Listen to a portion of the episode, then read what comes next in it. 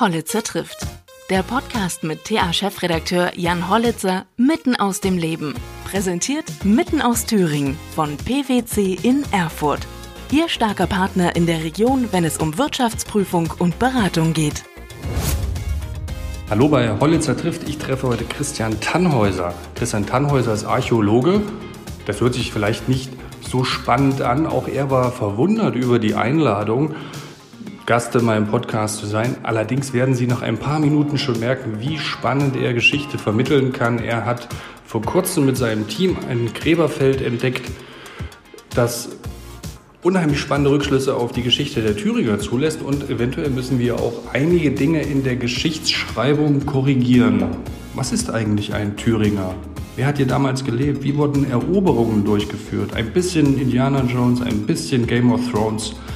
Ich hoffe, Sie haben viel Spaß dabei, denn den hatte ich auch.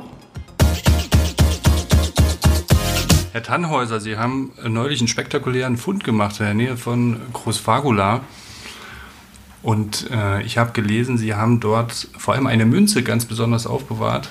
Und zwar in Ihrer Jackentasche. Haben Sie denn immer noch dabei oder wo ist sie gerade? Nein, die habe ich nicht mehr in der Jackentasche. Die ist wieder sicher in unserem Tresor in unserem Haus in Weimar verwahrt. Die habe ich auch nur mit Unterschrift ausgeliehen bekommen und muss sie dann auch mit Unterschrift wieder zurückgeben. Schade, die hätte ich mir gerne mal angeguckt. Aber was, was war denn so besonders daran? Ja, also Münzen sind für uns Archäologen immer eine besondere Quelle, weil die sehr wichtig sind, um bestimmte Sachen sehr präzise datieren zu können. In dem Fall handelt es sich um eine Goldmünze und bei Gold klingeln bei allen, die immer zuhören, sofort die Ohren, auch wenn das vom materiellen Wert nicht sehr spektakulär ist. Also sie wiegt ein Gramm, nicht wirklich viel. Und ja, diese Münze hatte eine der dort auf diesem Gräberfeld bestatteten Personen im Mund mhm. liegen. Und das ist eine derzeit nicht ganz unübliche Sitte der Beigabe. Man kennt das und ursprünglich aus dem Griechischen die Opulus-Beigabe für Charon, den Fährmann, für die Übersetzung auf den Todesfluss. Da hat man solche Münzen beigegeben. Und das hat sich über die Jahrtausende tradiert offensichtlich und ist auch bis nach Thüringen gekommen, dieser Brauch. Mhm. Und ich habe gelesen, ähm, dass es eher eine Nachahmung war, dass diese, Sie können das viel besser erklären, aber dass diese Münze aus, aus einer ähm, Erinnerung heraus vielleicht gefertigt wurde, weil der Kaiser, der drauf abgebildet wurde, hat in die falsche Richtung geguckt. Also das war mir zum Beispiel auch total neu. Ja, also diese Münzen kommen ursprünglich als Zahlungsmittel im Römischen Reich, speziell im Oströmischen Reich, also im byzantinischen Raum vor, solche Goldmünzen. Da gibt es solche Münzwerkstätten. Und die sind natürlich in den Einflusssphären der umgebenden äh, Regionen, speziell in den äh, Merowingerzeitlichen, Völkerwanderungszeitlichen Reichen, der Goten, der Westgoten, der Ostgoten beliebte Zahlungsmittel, weil mit diesem Kaiserstempel ist ein bestimmter Münzwert und Goldgehalt verbrieft. Und man fälscht diese Münzen in diesen äh, Werkstätten immer sehr gern. Die werden umgeprägt. Ähm, das passiert mehr oder weniger gut. Wir hatten vor einigen Jahren eine ähnliche Münze in der Nähe von Gotha gefunden, auch wieder in einem Grab, auch wieder im Mund des Verstorbenen. Dort hat man das Münzvorbild noch sehr gut erkennen können. Da war nämlich eine barbarisierte Nachschrift, sagen wir. Also derjenige, der die Münze gefälscht hat, war des Schreibens nicht ganz kundig, aber konnte das noch sehr gut nachmachen. Das nennt man dann barbarisiert. Ja, Aha. weil das sind die Barbaren aus ja, römischer ja. Sicht, die das Aha. machen.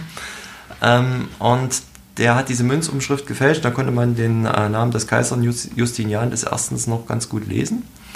Und bei der Münze, die wir jetzt in Großwagula gefunden haben, war das anders. Erstens mal hat die nur eine Vorderseite gehabt, keine Rückseite. Also eine Münze hat ja immer, wir sind ja Kopf und Zahl. Und da war nur die Kopfseite noch geprägt. Und die sonst leserliche Umschrift waren reine Fantasiezeichen. Mhm. Und der Kaiser schaute eben, wie gesagt, in die falsche Richtung. Das hängt damit zusammen, dass man äh, natürlich sonst einen Münzstempel braucht, also negativ, positiv, positiv, negativ Abnahme. Und so hat man dieses Teil vor sich gehabt und hat das einfach aus dem Gedächtnis mehr oder weniger wahrscheinlich nachgraviert oder geprägt. Und ja, was dahinter steckt, wissen wir nicht so richtig. Ähm, wir wissen, dass solche Sachen solche als Amulette geprägt worden sind, was wieder dann für diesen symbolischen Charakter solcher Stücke im Totenbrauchtum eine Rolle spielt. Mhm. Ja, steht die Frage jetzt, ob der Fährmann die Münze akzeptiert hätte ne? und ob ja, es die Person tatsächlich geschafft hat ins werden, Totenreich. Werden, werden wir sehen. Also was genau dahinter steckt als die Idee desjenigen, der dort bestattet wurde, wissen wir nicht. Ähm, es zeigt sich in der Forschung so, dass diese Münzbeigabe äh, aus dem Oströmischen Reich tradiert wahrscheinlich tatsächlich mit einer frühen Christianisierung hier der germanischen Stämme in Mitteldeutschland in Zusammenhang steht. Also eigentlich vollkommen das kontradiktiert, wofür sie ursprünglich steht, nämlich einen vollkommen heidnischen, weit vorchristlichen Brauch. Aber da ist die Forschung noch ein bisschen, sagen wir mal, uneins und wir sind da jetzt gerade dabei, mit diesen Münzen auch wieder ein bisschen ein Puzzlestein dazuzufügen, hoffe ich. Sie haben vorhin gefragt ähm, oder gesagt, dass Sie überrascht waren über die Einladung, aber genau das ist der Punkt. Als ich ähm, das eben gelesen habe, und äh, Sie gesagt haben, wir, sind, ähm, wir müssen unsere Vorstellung von der Zeit damals, also auch die Geschichte der Thüringer, völlig neu denken. Da wird man natürlich schon hellhörig. Was, was ist denn in unserer Geschichte jetzt ähm, neu oder was, was äh, kommt denn da jetzt hinzu? Oder was war verkehrt bisher? Na, verkehrt ist vielleicht etwas zu viel gesagt. Ähm, sagen wir mal so, wir müssen einige Sachen in einem neuen Lichte betrachten. Wir haben äh, Dazu muss ich vielleicht ein bisschen, ein kleines Stück ausholen. Die Thüringer ähm, haben ihren Namen von einem germanischen Stamm, der so um das Jahr 400 hier für die mitteldeutsche Region das erste Mal verbürgt ist. Wir haben da ein kleines Problem. Es gibt von den Thüringern selbst kaum Schriftzeugnisse. Also von den Thüringern selbst gar keine, weil die haben keine Schriftkultur entwickeln können. Das, was wir über die Thüringer als Schriftquellen wissen, stammt von konkurrierenden, befreundeten, verfeindeten Parteien, den Römern, den Westgoten, den Sachsen, den Franken, den Alemannen, den Langobarden.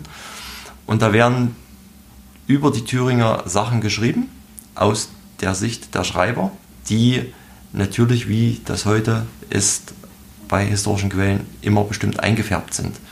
Sodass wir aus den Schriftquellen gar nicht so viel wissen, Nichtsdestotrotz sind sie namensgebend für unseren Freistaat. Und da kommt die Archäologie ins Spiel. Mhm. Wir müssen mit der Archäologie neue Quellen erschließen, Sachquellen.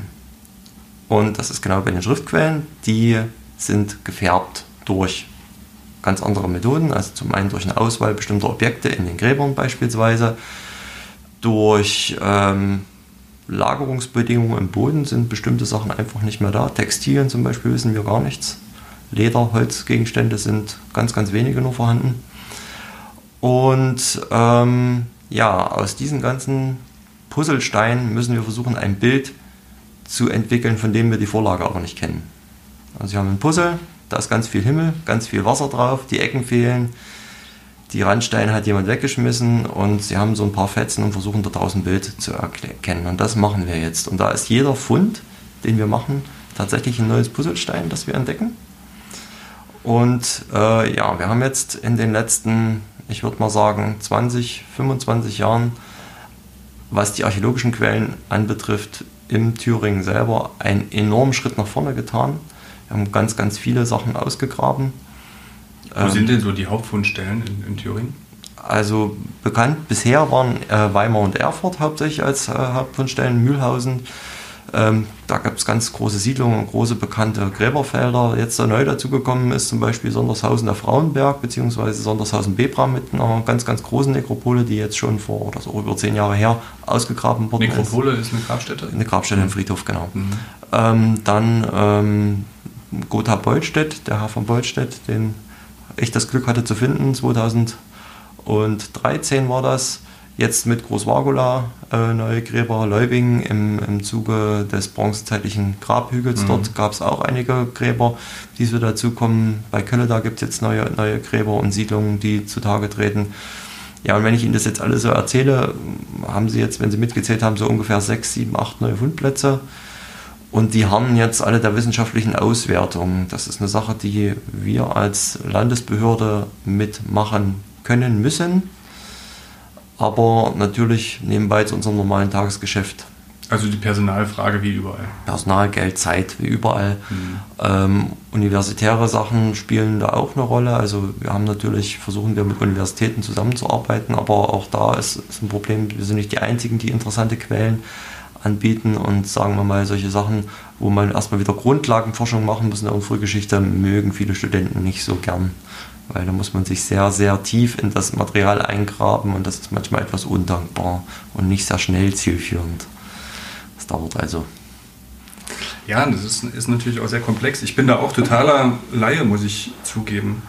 Also mir diese erste Erwähnung, ist, hat es was mit diesem Gallier zu tun, äh, als die Thüringer oder die ersten Stämme sich hier Attila angeschlossen hatten? Nein, das, das ist jetzt, jetzt machen sie zwei Schritte zuerst. Also die erste, die erste interessante, die, die, erste, die erste Quelle ähm, stammt aus dem Jahr oder um das Jahr 400, kurz vor 400 wurde die geschrieben und stammt von einem römischen Militärtierarzt. Mhm.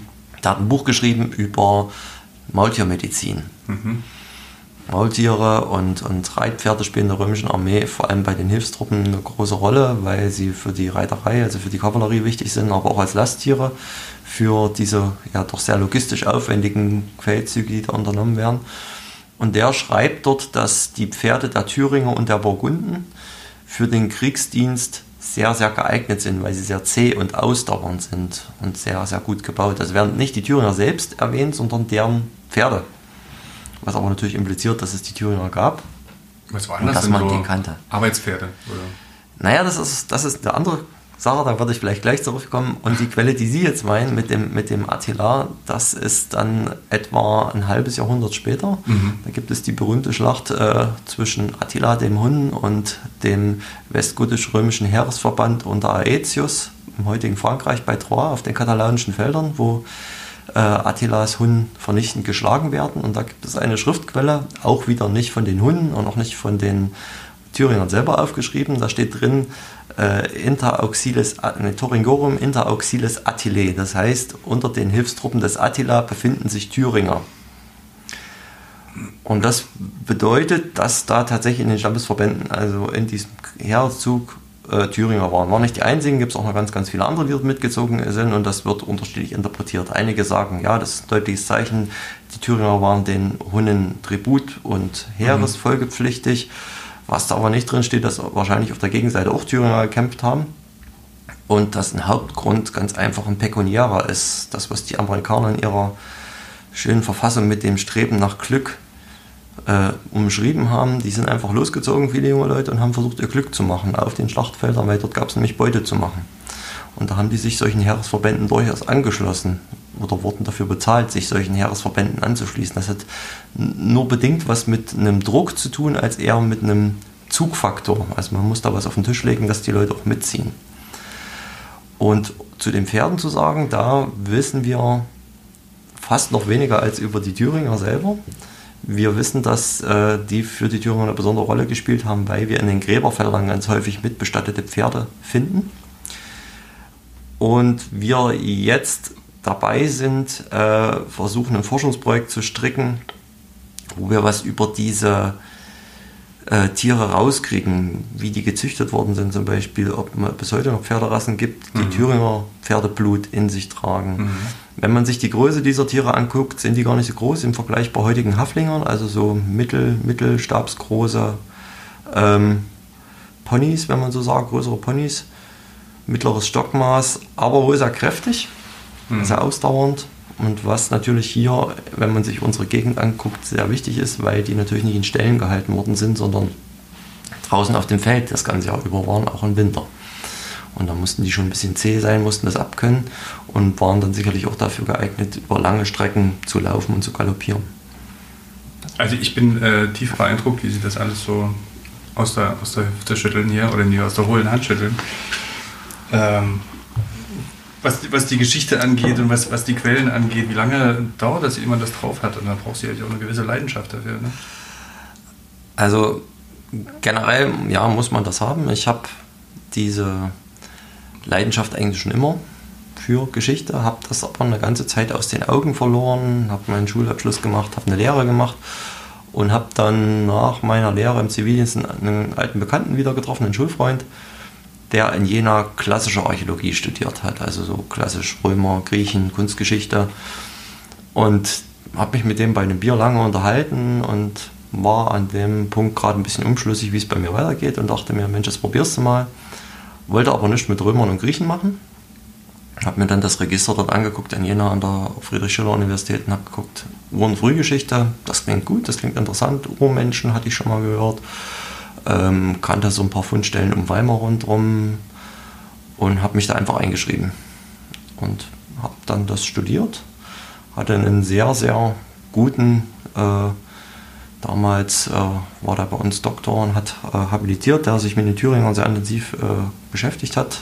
Dr. Bemmann ist heute Professor an der Universität in Bonn und hat dort so ein Seminar die Thüringer gegeben und das hat mich fasziniert. Da habe ich mich das erste Mal damit beschäftigt und habe während des Studiums schon angefangen, hier auszugraben, zu arbeiten für das Thüringische Landesamt, wo ich heute beschäftigt bin. Als Student auf verschiedensten Grabungsprojekten, ganz, ganz viele in ganz Thüringen. Und bin dabei geblieben und hatte dann das Glück, tatsächlich so ein Gräberfeld zu finden. Ein Sechser Lotto, quasi, sozusagen. Und war da sehr froh drüber und bin da jetzt im Prinzip dabei, ein Buch zu veröffentlichen, was hoffentlich nächstes Jahr erscheinen wird. Über die Thüringer? Oder? Über eines dieser Gräberfelder, was wir ausgegraben haben. Mhm. Und dazu muss man sagen, dass die letzte große Publikation aus den 70er Jahren stammt dazu. Ein Kollege von mir hat seine Doktorarbeit tatsächlich über ein anderes Gräberfeld in Thüringen geschrieben, 2004. Wieder 15 Jahre jetzt, über 15 Jahre ans Land und jetzt werden wir hoffentlich das nächste Puzzlestein dazu geben können. Also ich finde es ähm, total interessant. Ich, ich finde auch, dass Sie das gut rüberbringen. Also dass Sie da ähm, vielleicht auch den einen oder anderen Studenten noch begeistern können. Haben Sie eigentlich ein Fable für Indiana Jones? Frag wegen dem Hut. nee, der Hut ist eigentlich sehr praktisch, ganz einfach, weil ich als heller Hauttyp etwas Schwierigkeiten mit der Sonneneinstrahlung habe und deswegen immer ein Aber es ist schon sehr, ein sehr markanter Hut, ne? Ja, aber ich brauche eine breite Krempe immer, deswegen bin ich da nicht so sehr auf Schildmützen, sondern schon was, was mich rundherum schützt. Und bei Regen ist er auch ganz nützlich. Und er ist auch kleidsam, das muss man dazu sagen. War ein Geschenk meiner Frau. Gibt es denn, ja, toll. Gibt es denn äh, manchmal doch auch ein bisschen außergewöhnliche Situationen aller Indiana Jones? Nein, wahrscheinlich. Nein, eigentlich nicht. Also, wie gesagt, das ist reine Hollywood-Fantasie. Ähm, wenn man natürlich aber so einen, so einen Grab dann öffnet, ist das schon ein besonderer Moment weil natürlich einem fachliche Dinge sehr schnell durch den Kopf schießen. Technische Sachen, wie jetzt bestimmte Sachen zu bergen sind, was ich beachten muss, welche Schritte ich einleiten muss und so weiter. Und natürlich, wenn ich besondere Objekte in diesem Grab sehe, bei mir sofort tausend Fragezeichen angehe und jetzt gucken, wo könnte ich nachlesen, wo könnte sowas schon mal gefunden worden sein, habe ich sowas schon mal gesehen. Äh, wen könnte ich eventuell fragen? Hat ein Kollege eine Idee vielleicht so? Und das schießt einen dann durch den Kopf und das ist eigentlich das, das was diese Wissenschaft ausmacht. Und dann mhm. sitzt man nach Feierabend entweder bei einem Bier oder an der Frühstücksrunde bei einem Kaffee zusammen und, und plaudert mit den Kollegen. Der eine, das habe ich da schon mal gesehen, das habe ich dort schon mal gehört, schau doch dort nochmal nach an dem Buch, da habe ich glaube ich sowas schon mal gelesen.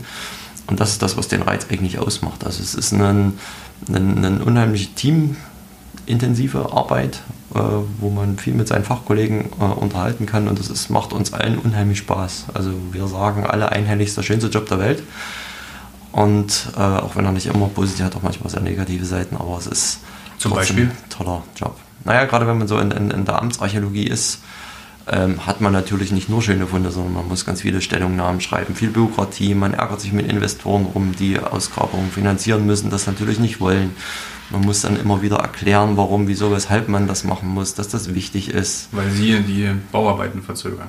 Naja, die Bauarbeiten verzögern sind die eine Sache und zum anderen steht im Thüringer Denkmalschutz, dass, wenn solche Sachen gefunden werden, derjenige, der die Baumaßnahme verursacht, derjenige ist, der das bezahlen muss. Und da beim Geld sofort immer die Freundschaft aufhört, ähm, sind das häufig sehr anstrengende, zähe und auch nicht sehr schöne Verhandlungen, die man dort führen muss. Und da ist man dann immer ganz froh, wenn man dann an einem schönen Tag rausgehen kann, die Sonne scheint, es ist nicht ganz so warm und man hat dann einen richtig tollen Fund draußen. Dann ist das wieder so eine Bestätigung, dass man sagt, das ist alles richtig gemacht, total toll. Und es ist ein wirklich toller Job, den man hier macht. Gibt es auch Bauherren, die, will niemand was unterstellen, aber die auch gewisse Funde nicht melden, ja, weil sie es genau, genau wissen und dann einfach weitergraben? Genau, das ist, das ist auch unser Tagesgeschäft. Also wir haben ganz, ganz viele so eine Sachen, wo, ähm, wo versucht wird, äh, Sachen zu vertuschen oder runterzuspielen oder eben nicht zu melden. Aber wir haben ein sehr, sehr breit aufgestelltes Netz an ehrenamtlichen Mitarbeitern, die ein Auge haben, die bestimmte Fundstellen, die bekannt sind, natürlich unter ihren Fittichen haben. Und wir haben dann natürlich auch ein Auge drauf. Und das ist aber auch wiederum einer der Gründe, warum die wissenschaftliche Arbeit nur einen geringen Bruchteil, ungefähr 15 Prozent unserer Arbeitszeit ausmacht. Der Rest ist tatsächlich Verwaltungsaufgaben, mhm. mit denen wir uns beschäftigen müssen. Das ist nicht Indiana Jones, das stimmt. Nee, das ist dann nicht Indiana Jones. Was macht denn den, äh, den Thüringer aus? Also wann ist man ein Thüringer? Ja, das ist wieder eine sehr, sehr interessante Frage, weil sich immer mehr und mehr abzeichnet, das hat man vor 40, 50 Jahren etwas anders gesehen, dass es tatsächlich nicht den einen Beigabenfundspektrum, wie auch immer man das nennen muss, in einem Grab gibt, dass wenn man diesen findet, sagt, der da drin liegt, das war ein Thüringer. Mhm. Sondern das ist eine. Aber einer muss doch der Erste hier gewesen sein. Mm, ja, es ist, das ist auch wieder was, was Schwieriges mit, wer, wer hier tatsächlich der Erste war. Ähm, vielleicht einen Schritt zurück. Wir beurteilen ja eine materielle Kultur.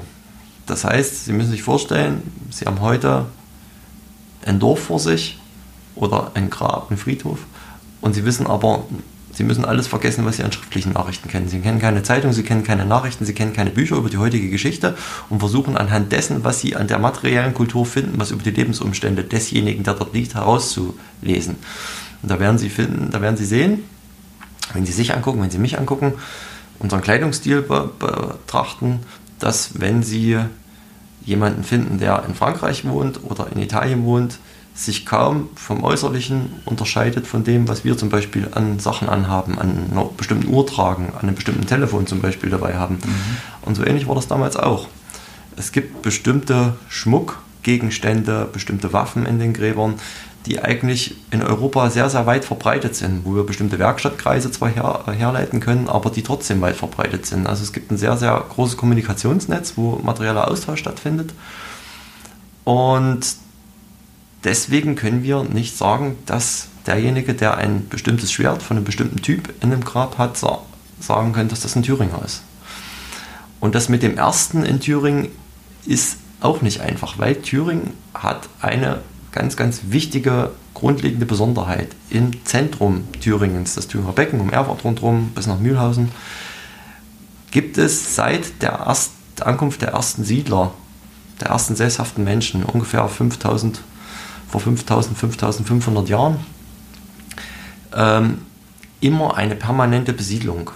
Das heißt, hier waren immer Leute. Zwar wandern die Dörfer 100 Meter, ein paar Kilometer hin und her, aber es gibt immer Einwohner in Thüringen. Und genauso wie Sie nicht sagen können heute, wer war in Thüringen der erste Deutsche, der gewohnt hat, wenn man die, die Gründung des Deutschen Reiches in den 1800, nach dem Deutsch-Französischen Krieg 78 so sagt, äh, als Marker nimmt, können Sie auch nicht sagen, das war der erste Thüringer nach der Ersterwähnung 400, weil wir nicht wissen, ob die sich vorher selber als Thüringer gesehen haben, ob die sich nach dieser Nennung als Thüringer gesehen haben oder was mit diesem Stammesnamen Thüringer eigentlich gemeint ist. Mhm. Wahrscheinlich, so sieht es aus, sind das eher, sagen wir mal, Verbände, ähnlich diesen Herzogtümern, wie wir sie im 17., 18., 19. Jahrhundert in Thüringen kennen, wo es verschiedene so lokale Herzogtümer gibt, die aber einen Oberen haben, einen König, der in den Schriftquellen auch genannt wird. Und das ist eine ganz, ganz schwierige Ausgangssituation, die wir haben, weil das natürlich schwierig ist, jemandem zu vermitteln. Einfache Fragen sind das nicht und schon gar keine einfachen Antworten. Aber das macht es für uns spannend. Also es ist für uns viel interessanter, gute Fragen gestellt zu bekommen, als einfach Antworten zu geben. Weil das kann jeder. Aber die Fragen sind schwierig. was, was ist ähm, die älteste Fundstelle in, oder das, das, die die ältesten Zeichen auf eine Besiedelung hindeuten in, in Thüringen? Die, äl die ältesten, also wir haben ja ganz, ganz alte Fundstellen in, in Bilzingsleben und in, in Weimar-Ehringsdorf, äh, Homo erectus äh, also ähm, des aufrechtgehenden Menschen, die äh, Menschenart vor dem, vor dem Sapiens, äh, die so mit dem Neandertaler äh, vielleicht etwas zeitgleich ist, nicht ganz, aber in etwa. Und ähm, die sind bei Weimar und bei Bildungsleben tatsächlich. Und die ältesten Fundstellen dieser, dieser sesshaften mhm. Kultur, von der ich sprach, das ist das, wo wir dann Ackerbau und Viehzucht tatsächlich nachweisen können, gibt es auch in, in Erf also im Erfurter Becken rundherum auf unseren guten landwirtschaftlichen Böden, die wir haben, gibt es ganz, ganz viele solche Siedlungen ähm, und, und Gräberfelder. Das größte Gräberfeld bei Wandersleben, bei Gotha, ähm, ist schon in den 70er und 80er Jahren ausgegraben worden.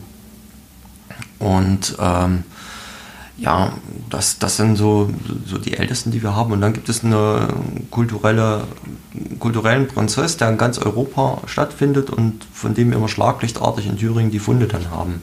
Es gibt dann also verschiedene keramische Kulturen der Steinzeit.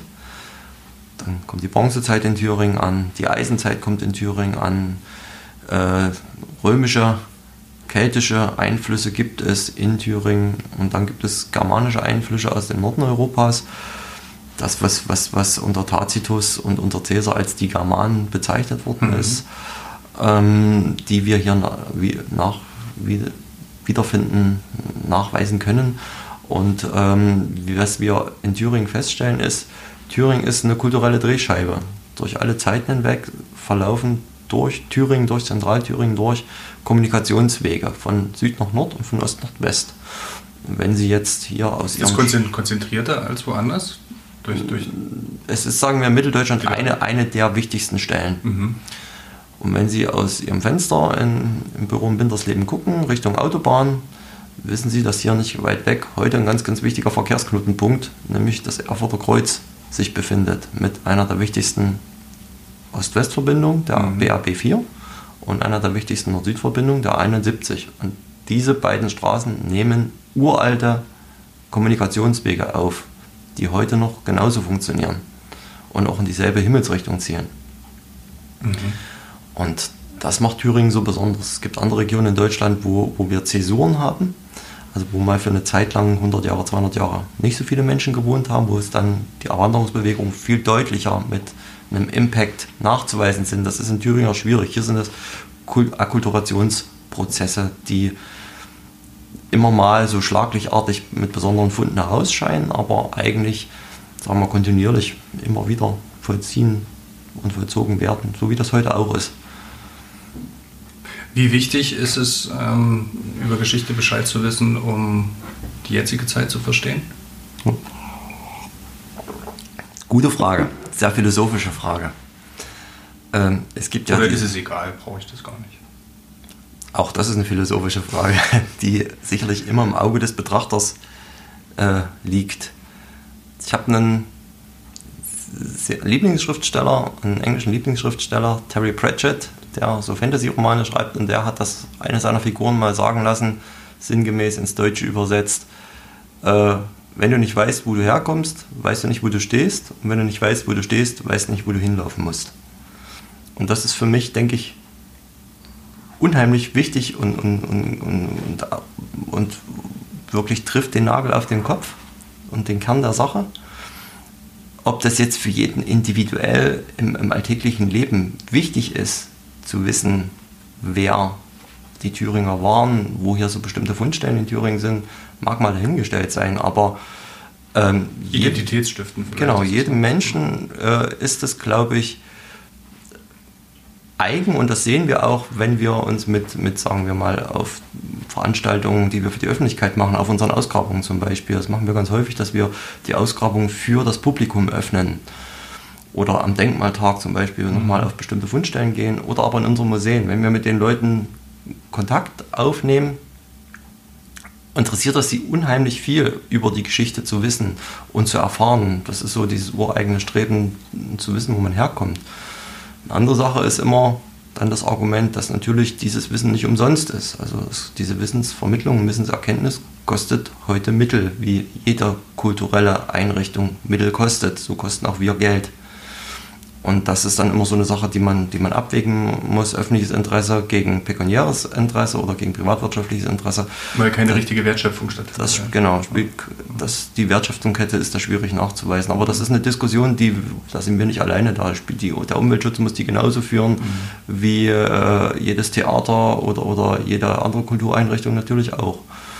Und ich sage, natürlich ist das wichtig zu wissen, was, was das ist, einfach um auch bestimmten Argumentationen, politischen Strömungen entgegenzuwirken, die ja von, ist ja jetzt auch kein Geheimnis, von, von verschiedenen, sagen wir mal, politischen Randströmungen des rechten und des linken Randes äh, propagiert werden. Also beeindruckend, weiß ich nicht, ob ich das jetzt hier sagen darf, ich sage sage es einfach, Herr Gauland hat mal ein Interview gegeben in der, im RBB, wo er gesagt hat, dass er ein sehr geschichtsinteressierter Mensch ist und in den Bevölkerungsströmungen, die er heute hier so in Europa ankommen sieht, äh, den Untergang des Römischen Reiches durch die Einwanderung der Germanen, durch den Germanensturm äh, wiedergespiegelt findet. Und da wollte ich ihm eigentlich gerne antworten, wäre schön, wenn ich nur Interesse an Geschichte, sondern auch ein Wissen über Geschichte hätte. Wenn er sich nämlich mal belesen würde, wäre, würde er feststellen, dass es totaler Quatsch ist, was er da erzählt. Und dann soll er lieber einfach mal ein gutes Buch lesen, was nicht 1937 gedruckt worden ist, sondern vielleicht in den 90er oder 2000er Jahren, wo man sich einfach so belesen kann und dann mal guckt, dass das vielleicht heute ein bisschen anders ist und dass es natürlich Parallelen in die Geschichte gibt, aber dass die nicht negativ überhaupt nicht negativ bestückt sind. Unsere mhm. Kultur, wie wir sie heute kennen, wäre ohne die Wanderungsbewegung der Völkerwanderungszeit überhaupt gar nicht zustande gekommen. Das Christentum, als dessen Verfechter er sich ja in, in Deutschland sieht, gäbe es hier gar nicht, wenn es diese Kontakte in das Oströmische Reich nicht gegeben hätte. Und das ist eine der Sachen, die, die mir da immer wieder aufstoßen und wo ich immer einfach nur dagegen anreden kann ohne jetzt ins Predigen verfallen zu wollen. Nee, nee, nee, das ist ja äh, argumentativ, ist es ja dann auch unschlagbar an der Stelle. Äh, überhaupt nicht. Museum haben Sie eben angesprochen. Ja. Es gibt ja Pläne für ein ähm, Landesmuseum hier ja. in Petersberg. Das ist korrekt. Ist ein bisschen ins Stocken geraten. Kann ich nichts dazu sagen. Bin ich nicht in die Planung involviert. Aber, aber fänden Sie es denn äh, eine gute Sache? Also ich denke da. Ja. Also ein Landesmuseum zu haben ist, ist immer gut. Mhm.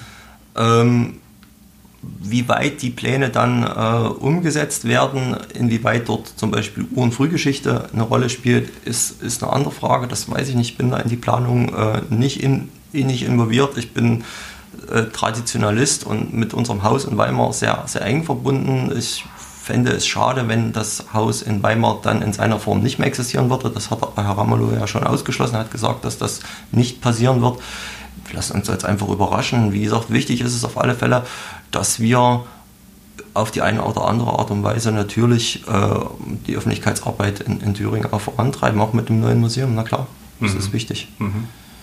Ja, es wäre auch schade, wenn sie, also es sind ja ein paar tolle Fundstücke gewesen. Ich ja. ziehe mich nochmal kurz auf Großwagula.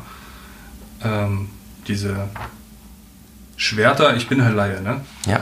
War es ein Schwert? Ja. Ja. Darf man das Schwert bezahlen? Ein, ein ja. Sachs, ja? Ein Sachs ist äh, ein, kein Schwert, das ist ein Hiebmesser, oh, aber, aber, aber, aber, auch, also wird als Schwert auch gebraucht. Ah, ja. Aber nicht das, was wir per äh, Stückdefinition als Schwert haben. Schwert hat immer zwei Schneiden, zwei Klingen, und Sachs hat eine wie eine Machete. Mhm. Also ist ein, ist ein Hiebmesser und beides kommt in den Gräbern vor. Und ein Hiebmesser nutzt man aber auch zum Kampf?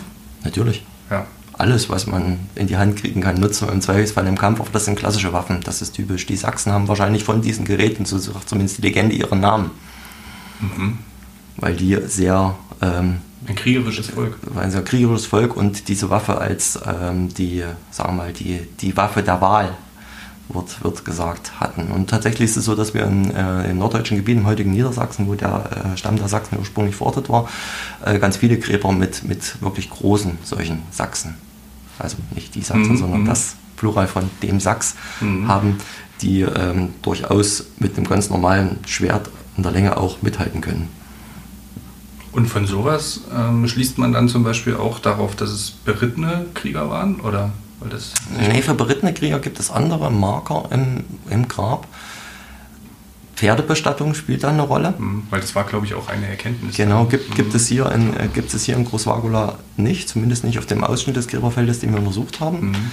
Ähm, haben wir in Beutstedt bei dem Gräberfeld durchaus. Da gibt es ganz, ganz enge Verbindungen zwischen diesem sogenannten Herrn von Beutstedt ähm, und einem Reitpferd, was direkt äh, in einer Gruppe wenige Meter von seinem Grab weg bestattet worden war. Und aber in Großwagula gibt es Gräber, mit, äh, wo die toten Sporen an den Füßen haben. Und das ist natürlich ein Zeichen, wenn man nicht auf Schweinen reitet. Dass sie beritten ja. sind, ja, dass man nicht auf Schweinen reitet, sondern wahrscheinlich eher auf, auf Pferden. Mhm.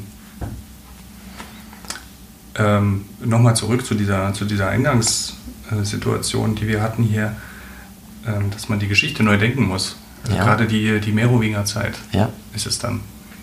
Was kann uns da erwarten? Also, was uns die Thüringer Geschichte da eventuell noch bringt. Also wir werden sicherlich wesentlich ähm, mehr Erkenntnisse darüber erlangen, wie die politische Oberschicht zu dieser Zeit in Thüringen. Also es gibt es eine klassisch hierarchisch gegliederte Gesellschaft. Ich habe gelesen, hier hat der Chef auch auf dem Hügel gelegen. Ne? Naja, das war so, das hatte ich damals so lax formuliert den Kollegen gegenüber. Ähm, also wir haben bei dem Gräberfeld nicht komplett alles ausgegraben ähm, und es gibt so eine sehr herausragende Kuppe, wo ich da gesagt habe, da stelle ich mir vor, wird wahrscheinlich noch ein sehr reich ausgestattetes Grab liegen, der Chef sozusagen von diesem Dorf, was dort bestattet hat auf diesem Gräberfeld. Ähm, Spaß beiseite, es ist eine hierarchisch gegliederte, gegliederte Gesellschaft und die Schriftquellen wiederum von den Franken sagen, dass das Thüringer Königreich, das 531 durch die Franken erobert worden ist, Mhm. ähm, schreibt der fränkische König dann ähm, in einem Brief, ähm, dass er sich das Thüringer Königreich und die Thüringer Lande sehr schnell und umfassend botmäßig gemacht hat. Das heißt, er impliziert damit, ähm, hier gab es ganz schnell, waren, hatten wir hier das Sagen. Dass das wohl nicht so der Fall ist, zeigen jetzt einige, ähm, zeigen also ein paar Schriftquellen, zeigen das auch, aber es zeigen auch die archäologischen Befunde und Funde dass es also ähm, Opportunisten gab in dieser Zeit auch, die mit den neuen Herrschern äh, zusammengearbeitet haben, einige wahrscheinlich eher nicht.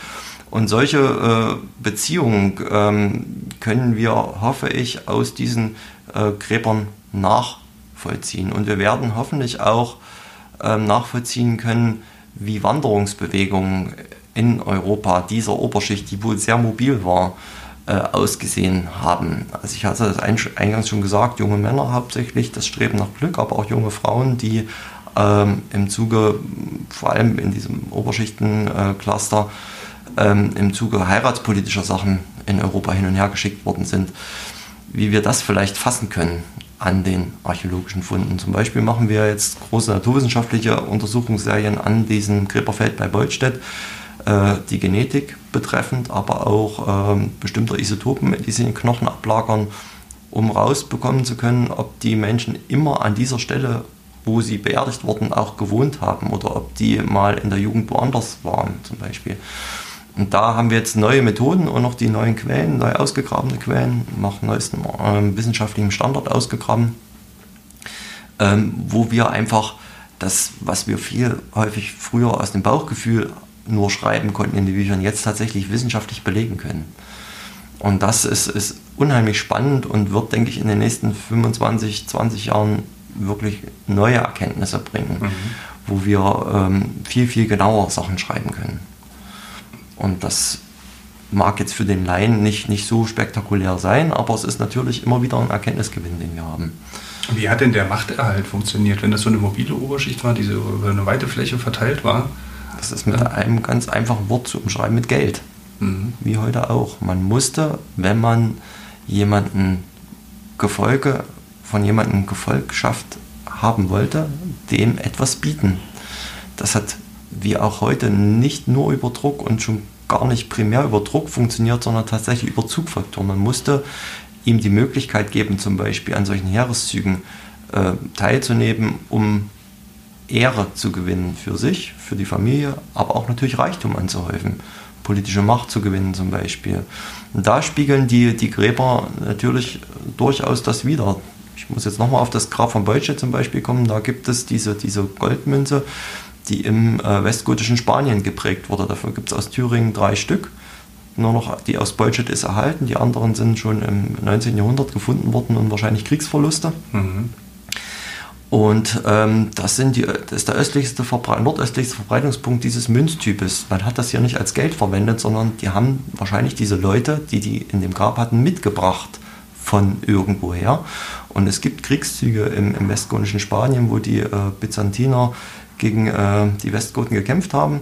Ähm, und da wird auf beiden Seiten gibt es da Hilfstruppen. In den byzantinischen Quellen kennen wir das. Die werden das, was man später als Nordmannen dort kennt, was klassisch mit den Wikingern, Leute, die aus dem Norden kamen, große, kräftige Kerner. ähm, umschrieben wird, das könnten noch Thüringer gewesen sein, also Germanen, die aus Mitteldeutschland kommen und sich dort äh, verdient gemacht haben und vielleicht hat der Beutstädter ähm, dort gekämpft und hat diese Münze als Sold bekommen oder als Ehrenabzeichen, hat die mit zurückgebracht. Das sind so Versuchen, Individualgeschichten, die man da versucht rauszulesen, was wissenschaftlich schwierig ist zu belegen. Aber äh, wir wollen natürlich auch eine Geschichte erzählen dabei. Auch wenn das auf einer Fachtagung sicherlich so nicht diskutiert werden würde. Ein bisschen anders klingt, ja. ja. Aber erinnert so ein bisschen an Game of Thrones, wenn man sich das so, so anhört. Ja, wie gesagt, Game of Thrones ist ja ein, zwar eine Fantasy-Geschichte, der aber natürlich äh, auch ein gewisser Background des Autors äh, zugrunde liegt. Er hat genau das gelesen. Er hat äh, römische Geschichtsschreibung gelesen, ähm, die Aufzeichnungen über die Germanenkriege zum Beispiel, ähm, vielleicht auch andere ähm, spätere Kriegsereignisse. Damit hat er sich beschäftigt und die Geschichte braucht keine Fantasy-Autoren. Die hat alles Love, Sex, Rock'n'Roll, Blut, was man Geld, alles, was man sich wünscht für einen guten Romanstoff, gibt es da. Man muss es nur interessant erzählen man muss es erstmal wissen. Und dafür sind wir da. Tja, das sollten wir uns, sollten wir uns äh, mal einen Film der Thüringer machen irgendwie. Ja, ne? wir wissen ja noch nicht, wer die Thüringer sind, aber ähm, vielleicht noch eine Frage zu den Eroberungen. Also wenn die Franken mhm. Thüringen erobert haben, ja. das, ähm, das Thüringer Reich, nee, nicht Thüringer Reich, König, Doch, das Thüringer Königreich. Thüringer Königreich, ja. Wie muss man sich so eine Eroberung äh, vorstellen in einem die Besiedlung war ja damals nicht so dicht wie jetzt zum Beispiel. Hat sowas sehr lange gedauert oder wie hat man unterworfen? Das ist genau die Frage.